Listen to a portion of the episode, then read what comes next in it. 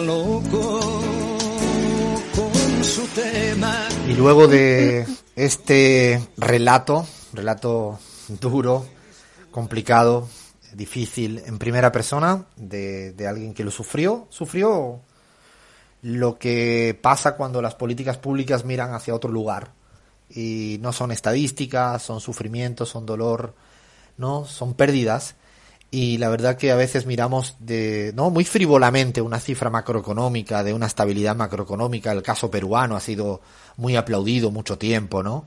Pero estas son las penurias de un sistema sanitario. La verdad que me quedo con muchas de las cosas que ha dicho Anaí al respecto de cuánto costaba, no sé, dar plata para entrar en un hospital como garantía, ¿no? No, no podría haber imaginado que eso existiera en el mundo o que se comprara oxígeno de esta manera, ¿no? Realmente duro, todavía seguimos, yo, yo al menos estoy, creo, yo y el equipo estamos un poco impactados y me imagino que los oyentes también, ¿no? Sensibilizados por, por lo escuchado. Vamos a cambiar de tercio, nos vamos a ir a, de mujer a mujer casi, a otra personaje importante. Seguramente de las políticas hoy en día contemporáneas más relevante en América Latina, sin lugar a dudas. Hay mucho, mucho, mucho que contar al respecto. Eh, Chris no había dicho del todo quién era, pero había insinuado quién era y creo que la gente eh, tiene ganas de... Ah, no, no, dijiste, dijiste, ahora me estoy acordando, dijiste, sí, sí, sí, dijiste el nombre, nombre y apellidos de la mujer, la mujer, la vicepresidenta actual de la Argentina, Cristina Fernández de Kirchner, hoy en día en cada loco con su tema y el objetivo, y esto se lo recordamos a toda la gente que se acerca por primera vez a la pizarra, es aquello que no se sabe, lo más desconocido, lo más desconocido de ella, y ahí tiene un listín, eh, Chris Mark, que ha venido trabajando, que yo estoy deseando que lo comparta con la audiencia, si su resfriado lo permite, porque hay que reconocer, hay que decir, que la pobre el viaje de cuatro barcos, siete aviones, eh, está ahí, ahí aguantando como buenamente puede, muy profesionalmente. Pero bueno, si no, te echamos una mano ahí, le ayuda Abraham o te ayuda cualquiera, si tu voz no, no te lo permite. Arrancamos con, con todo lo que nos tienes que contar de lo desconocido de Cristina Fernández de Kirchner, aquí en Cada Loca con su tema de Cris a Cris, casi que vamos, Alfredo. Y sí, bueno, vamos a contar aunque sea lo menos conocido, porque la verdad es que costó un poco este personaje por eh, lo que abarca, ¿no? Lo que significa para Argentina y para Latinoamérica en general. Bueno, Cristina Elizabeth, sabemos que nació el 19 de febrero de 1953, pero lo hizo al mediodía. Llegó a este mundo a plena luz del día, en ese momento del almuerzo, eh, no lo hizo además en un sanatorio, tampoco eh, nació en un hospital, sino nació en la casa de una comadre de su hermana que era partera en Tolosa. Así que eh, eso es una de las, de las particularidades de, la vida, de las que marcaron la vida de, Cristina. Esto sucedió porque, bueno, Cristina se sabe que tenía una, una infancia un poco precaria, por ejemplo, vivió parte de su niñez en una vivienda que era alquilada, una, una casa que era muy humilde, eh, no tenía cloacas de hecho, ¿no? Y la habitaba además con varios miembros de su familia, entre los que se encontraban su madre, su tía y su abuelo Carlos, a quien por cierto llamaba el negro.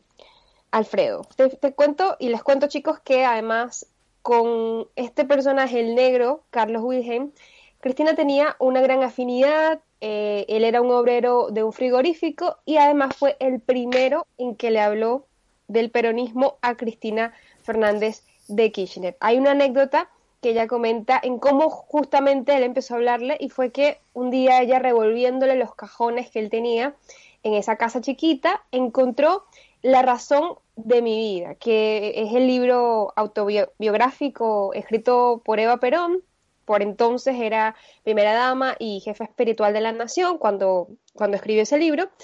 Y también encontró Cristina eh, la libreta del afiliado peronista de su abuelo. Así que ella empezó como a ojear el libro, estaba fascinada con las imágenes en blanco y negro.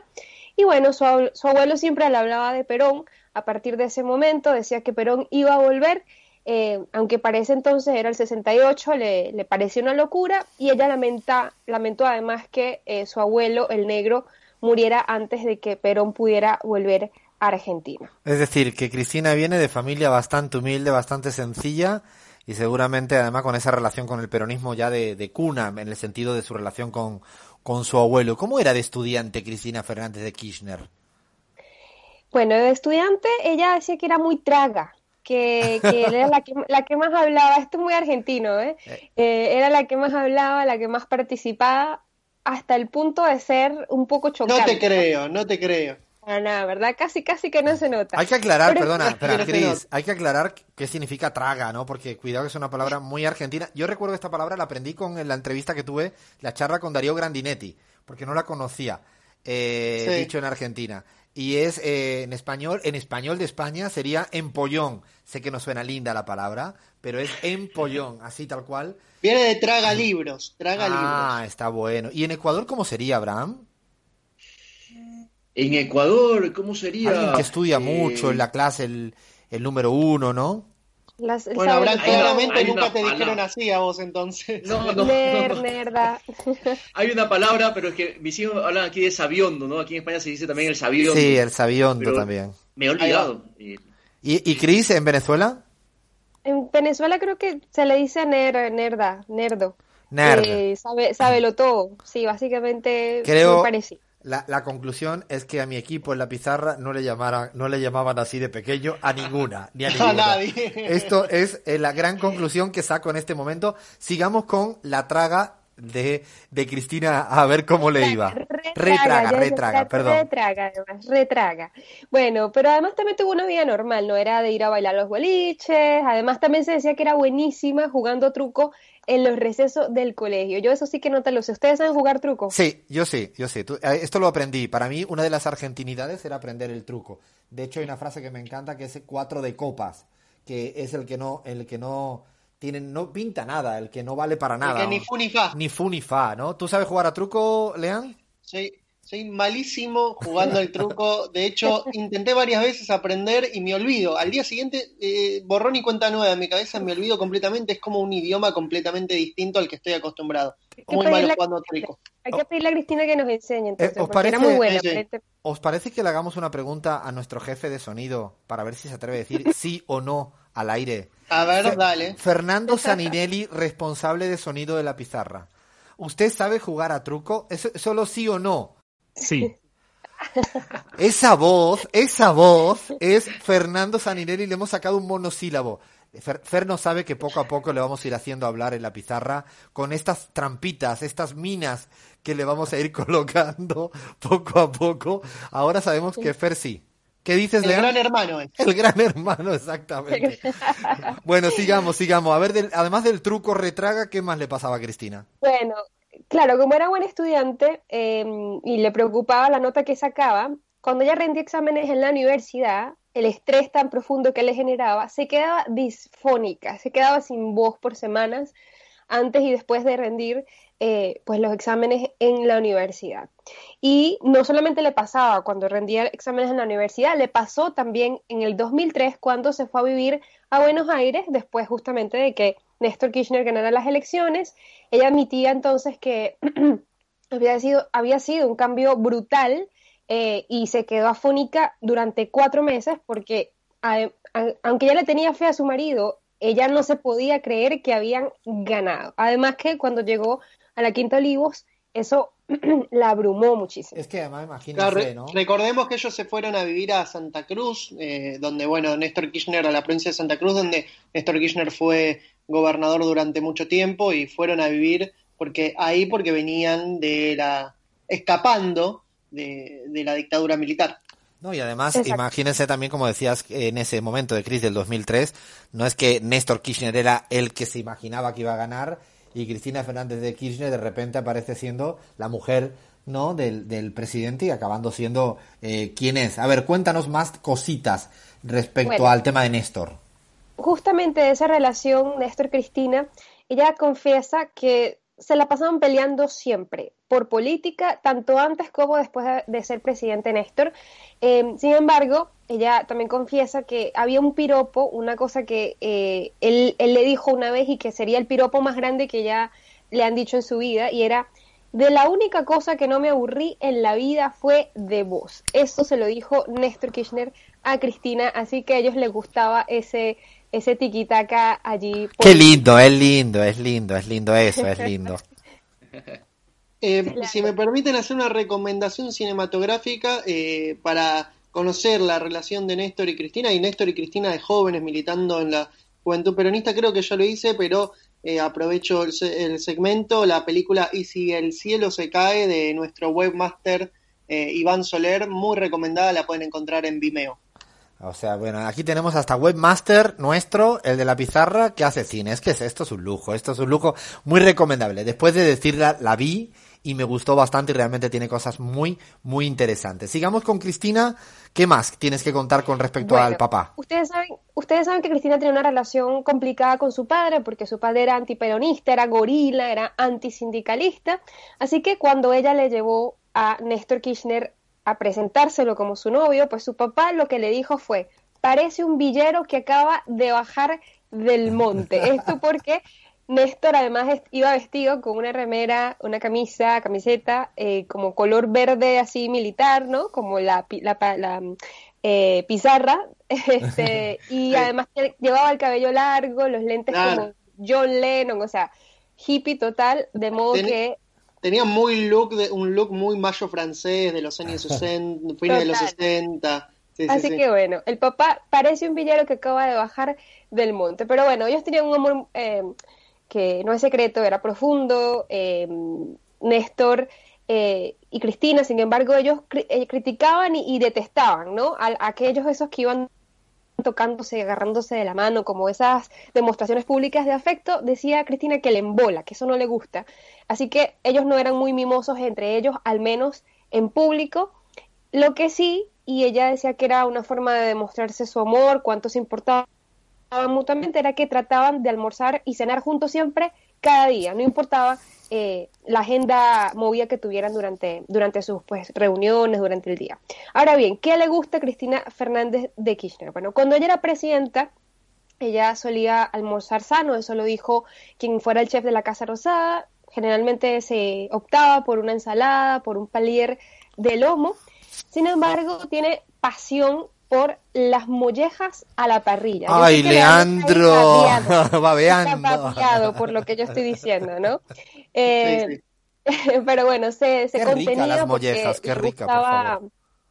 se contenía porque le gustaba o le gusta todavía cuidarse la silueta. De hecho, eh, es de las que anda en cinta, de las que corre bicicleta también. Em, fíjense, una cosa particular de Cristina es que cuando entre ella confesó que entre los 40 y los 50 fue la década en la que se sintió mejor consigo misma como mujer, como madre, como esposa. El motivo justamente es porque eh, Florencia, su hija menor, nace cuando ella tenía 37 años, eh, después de haber tenido una, una pérdida muy fuerte, y ella dice que, que Florencia, cuando llegó, la rejuveneció. Así que, eh, pues durante la infancia de su hija, ella se sintió eh, pues muy bien. Se preguntará la, la audiencia qué le gusta, qué lee, qué escucha Cristina Fernández de Kirchner. Ella se ha descrito a sí misma como una, como una lectora incansable. Por ejemplo, de pequeña le interesaron la mitología griega, la mitología romana. Eh, su papá le habría regalado las aventuras de Perucho y Naricita del brasileño Monteiro Lobato y aparentemente esa obra marcaría su infancia, así que anótensela si no la han leído. También leyó eh, a Jaureche con, con mucha devoción y fíjense que al inaugurar en el 2010 la Feria del Libro de Frankfurt, consideró los cuentos La autopista del sur de, de, Cortázar y Esa mujer de Rodolfo Wash como los más maravillosos y representativos de la literatura argentina, así que esos Bueno, serían los aquí libros. Aquí vienen los ya... grandes, ¿eh? Cuidado que aquí es los grandes. Jaureche, Cortázar, Rodolfo Walsh, es decir, ahí empieza a utilizar mucho de la argentinidad, ¿no?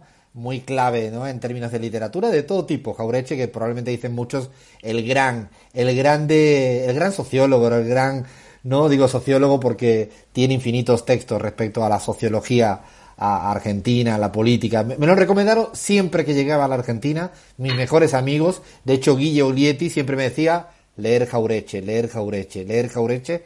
Y le tomé en serio y no sabía que Cristina también había sido de este palo, ¿no? De esta misma manera de... Y bueno, como cine, en términos de cine, ¿qué tenemos? Bueno, ella eh, solía ir al cine, como cuando era senadora, solía ir al cine de forma anónima. Eh, por ejemplo, ella esperaba a que se apagaran las luces de, de la sala y entonces ayer era cuando ella entraba anónimamente. eh, entre sus recomendaciones públicas figuran eh, la alemana, la película alemana, La vida de los otros y la película italiana Feos, sucios y malos y también una argentina, Kamchatka o Kamchatka, que es de. Marcelo Piñeiro. Sí, es una película hermosa, creo que actúa Cecilia Ross y tiene una forma, me gustó mucho esa película y también La vida de los otros, no estoy del todo de acuerdo en la línea editorial, pero es una muy buena película, no había visto la italiana, me la voy a anotar feos, sucios y malos, a ver qué tal está, pero las otras dos realmente buenas recomendaciones. Y bueno, de series ya sabemos, sabemos bien porque lo ha dicho hasta la, ah, ella sí que lo ha dicho hasta la sopa, ¿no? La serie preferida y para acá y que para allá, casi ahí la audiencia lo podría decir a la primera, ¿no? ¿Cuál es?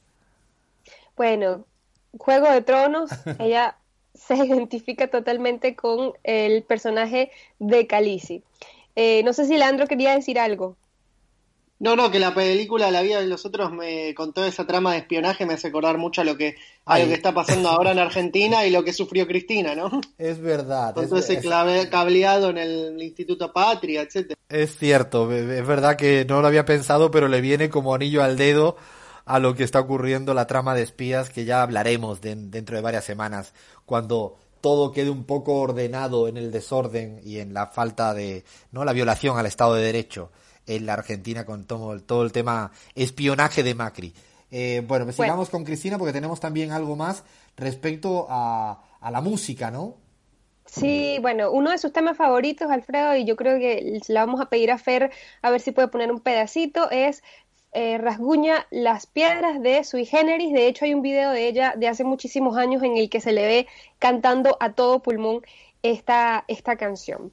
Hay una cosa, y, y quería comentar aquí, yo, yo lo siento mucho, chicos, pero la verdad es que Cristina no es muy hincha del fútbol y lo tengo que decir, de verdad que lo leí, cuando lo leí no me sentí un poco mal por ustedes, pero eh, la verdad es que a diferencia de Néstor, ella misma ha reconocido que no es muy hincha del fútbol, incluso admitió una vez que la verdad es que no le gusta tanto. Eh, y también admitió una vez que nunca ve los partidos de la selección por cábala, ¿no? Que ella apoya, obvio que sí, pero que por cábala que no los ve. Leandro.